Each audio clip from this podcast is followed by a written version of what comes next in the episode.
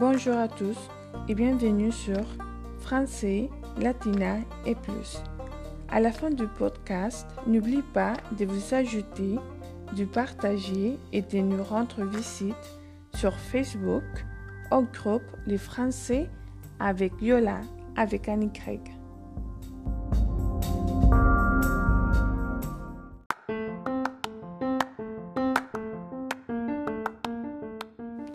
Aujourd'hui, nous continuons à lire la page 146, chapitre 11 du livre Amour d'Élise et bénéfices d'Élise Birsky.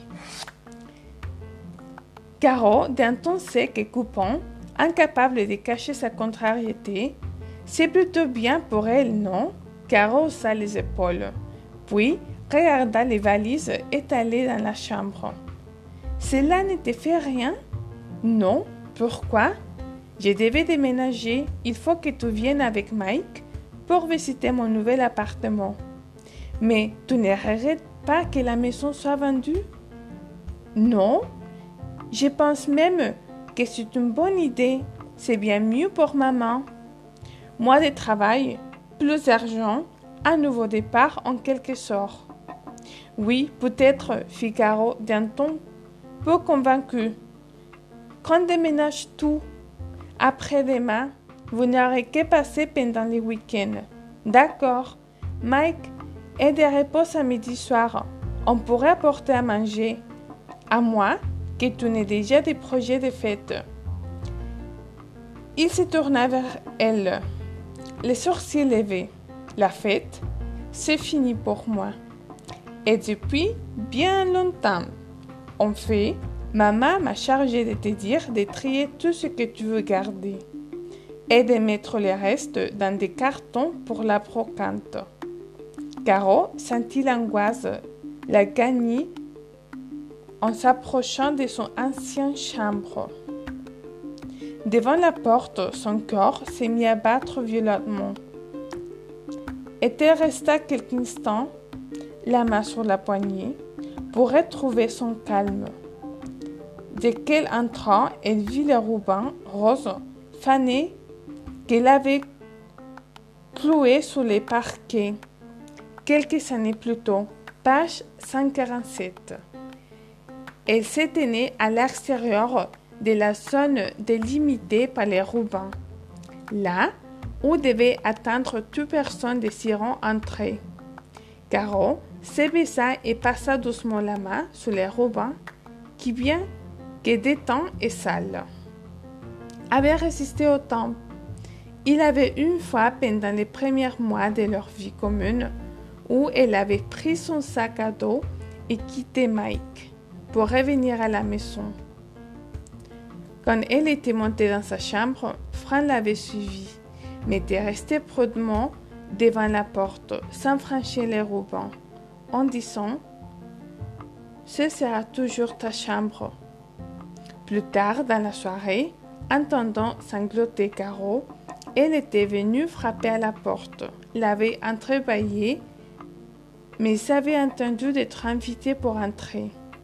Caro sourit et se redressa en jetant un regard circulaire sur son ancienne chambre.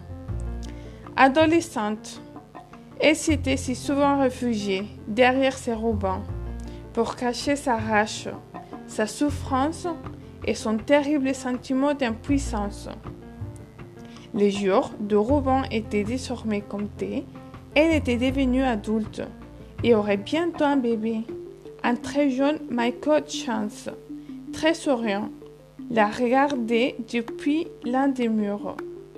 Et leur en peluche rose était resté contre les miroirs à trois faces de la coiffeuse. C'était la chambre d'une adolescente ce que Caro pensait toujours être. Se frottant les yeux, Caro se coucha sur son ancien lit et serra contre elle les coussins de vélo rose en forme de cœur.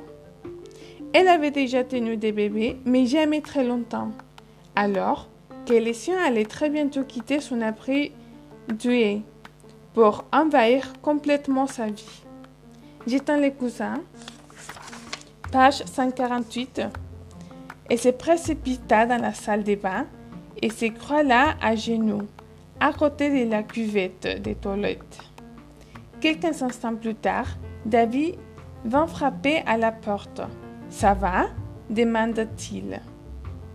Elle se força à se remettre debout, puis se passa un peu d'eau sur le visage avant d'ouvrir la porte, la figure à moitié cachée par une serviette. Oui, une osée du matin, un peu tard dans l'après-midi. Pauvre petite fille, la consola David, en lui passant un bras autour de ses épaules. Viens dans la cuisine que je te fasse du thé.